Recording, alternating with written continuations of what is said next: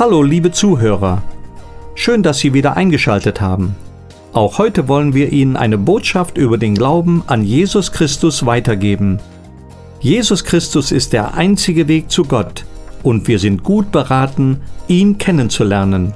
Noch mehr unserer Radiobotschaften können Sie jederzeit auf unserer Internetseite missionswerk-heukelbach.de herunterladen und anhören.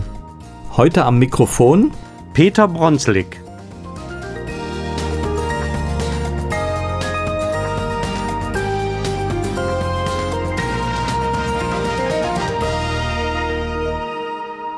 Alle Jahre wieder. Am 11.11. .11. um 11.11 Uhr beginnt die große Zeit der Karnevalisten und Faschingsanhänger. Die närrische Zeit findet dann im Februar ihren Höhepunkt und endet in den meisten Orten mit dem sogenannten Aschermittwoch. Karneval, der Fasching oder die Fastnacht, wie sie in einigen Gegenden genannt wird, ist schon lange zu einer riesigen Volksbewegung geworden. Im deutschsprachigen Europa gibt es circa 12.000 Karnevalsvereine und ungefähr sieben Millionen Mitglieder. Jedes Jahr werden mehrere Milliarden Euro für Karneval und Fasching ausgegeben. Da ist es doch wichtig und interessant zu fragen, was hinter alledem steckt. Was macht denn Karneval so attraktiv? Ist alles nur Spaß oder steckt mehr dahinter? Wie stehen wir als Christen dazu? Mitmachen oder nicht? Zunächst einmal die Hintergründe, wie alles anfing. Da müssen wir zurückgehen ins 13. Jahrhundert zu den alten Franziskanermönchen. Einmal im Jahr wurde das Kirchenvolk zu den sogenannten Fastnachtsspielen zusammengerufen. Die ursprünglichen Absichten waren gar nicht so verkehrt. Man engagierte Bänkelsänger und fahrende Gaukler, die sich verkleideten und maskierten, um auf eindrucksvolle Art und Weise das sündige Treiben der gottlosen Menschen darzustellen. All das sollte natürlich eine abschreckende Wirkung auf die Zuschauer haben. Es sollte den Unterschied aufzeigen zwischen dem Reich der Finsternis, in dem der Teufel regiert, und dem Reich des Lichtes, in dem Gott und seine Gebote regieren. Doch mit der ursprünglichen guten Absicht war es bald dahin. Die Geister, die man rief, wurde man nicht mehr los. Das Böse wirkte nicht abschreckend, sondern attraktiv. Menschen taten nicht Buße als Konsequenz, sondern fanden allergrößten Spaß daran, einmal richtig sündigen zu dürfen, sogar noch mit dem Segen der Kirche. So entwickelte sich immer mehr ein Brauchtum, das Sünde, Unmoral, finstere Mächte verherrlicht, anstatt davor zu warnen. Daher wird auch verständlich, dass schreckliche furchterregende Fratzen, dass Hexen, Kobolde und andere Wesen aus der Finsternis mit großer Vorliebe in der Fastnachtszeit dargestellt werden. Wir verstehen auch, warum die Karnevalszeit Narrenzeit genannt wird und die Teilnehmer Narren. Die Bibel spricht hier eine deutliche Sprache. Es sind eben die Narren, die nach Psalm 14, Vers 1 behaupten, es ist kein Gott. Und Gott bezeichnet die Menschen als Narren, die um der zeitweiligen Befriedigung den Weg der Sünde gehen und dabei die Erlösung und das ewige Leben, das Gott den Menschen anbietet, verwerfen.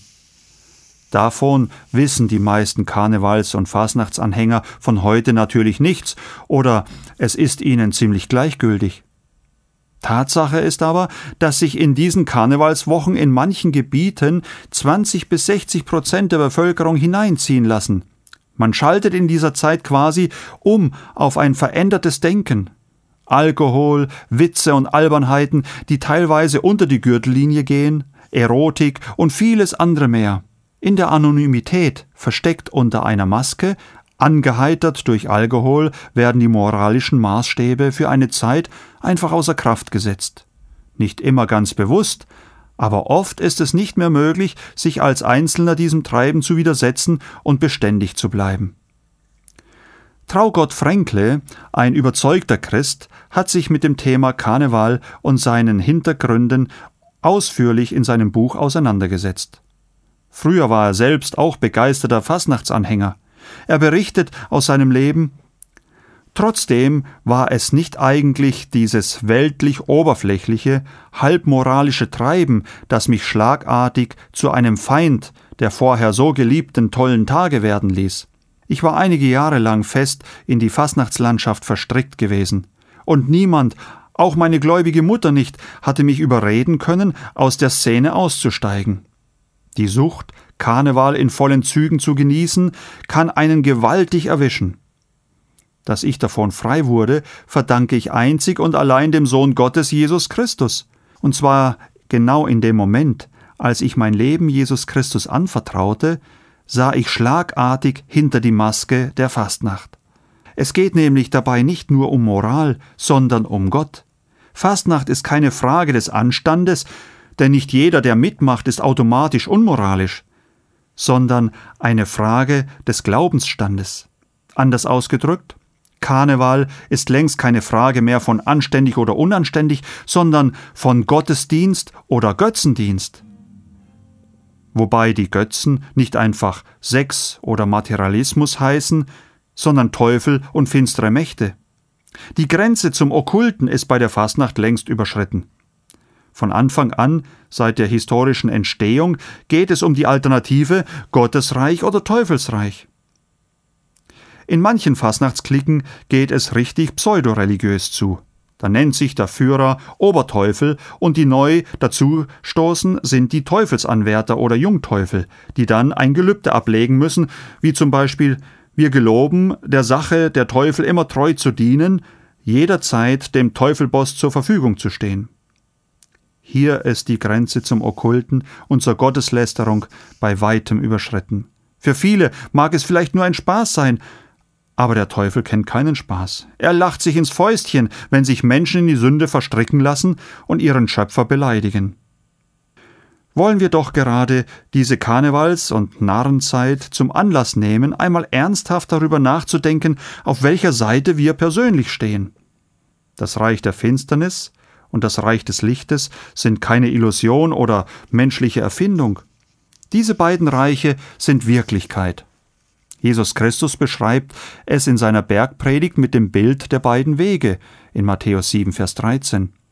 Geht hinein durch die enge Pforte, denn die Pforte ist weit und der Weg ist breit, der zur Verdammnis führt, und viele sind's, die auf ihm hineingehen.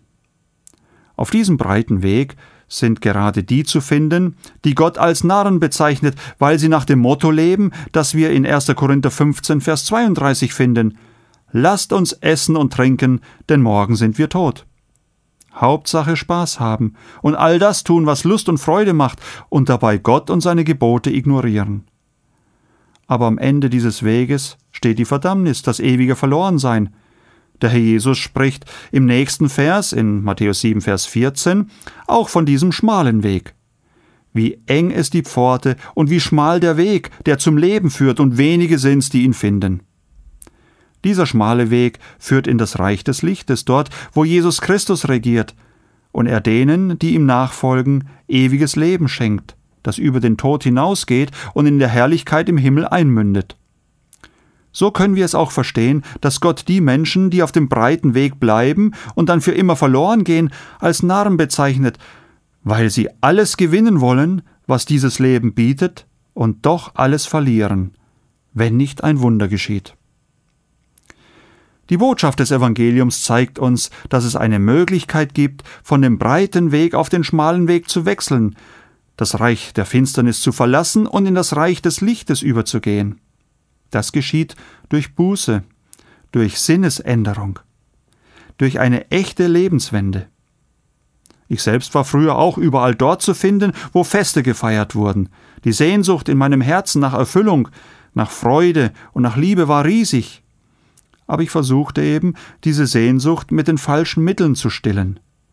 Und ich bin froh und dankbar, dass ich Jesus Christus kennengelernt habe, der Sohn Gottes, der in das Dunkel unserer verlorenen Welt hinabgestiegen ist, um einen Weg aus dieser Finsternis hin ins Licht, ins ewige Leben zu Gott zu bahnen. Es war nach einer durchzechten Nacht, als ich mir sagte, Nein, so will ich nicht weiterleben. Bitte, Herr Jesus, vergib mir meine Sünden und übernimm du die Führung meines Lebens. Ich will ein neuer Mensch werden und nach deinen Geboten leben.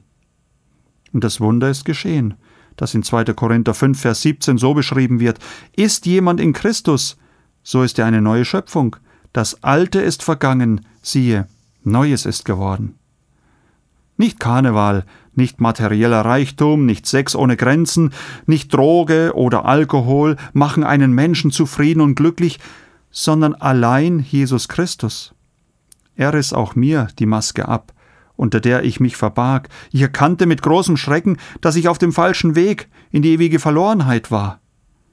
In der Bibel las ich aber davon, dass Jesus Christus für meine Gottlosigkeit und für meine Sünden durch seinen Tod am Kreuz bezahlt hat und mir Vergebung und neues Leben anbietet. Als ich das erkannte, gab es für mich kein Halt mehr. Ich bekehrte mich. Und jetzt gehöre ich dem Herrn Jesus schon viele Jahre und folge ihm nach.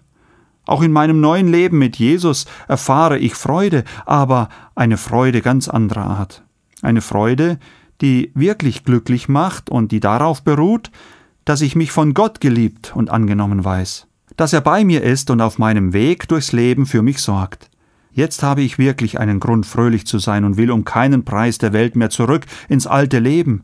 Jesus Christus lädt jeden dazu ein, den Weg der Sünde zu verlassen und Gnade und Erlösung von ihm anzunehmen. Der Herr Jesus spricht, Ich bin das Licht der Welt, wer mir nachfolgt, wird nicht wandeln in der Finsternis, sondern wird das Licht des Lebens haben. Johannes 8, Vers 12.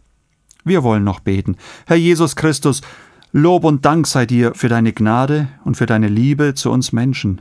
Danke, dass durch dich verlorene Sünder zu neuen Menschen werden, mit einer lebendigen Hoffnung, die niemals vergeht. Bitte segne meine Zuhörer und gib ihnen Gnade, der Sünde zu widerstehen und sich ganz dir anzuvertrauen. Amen.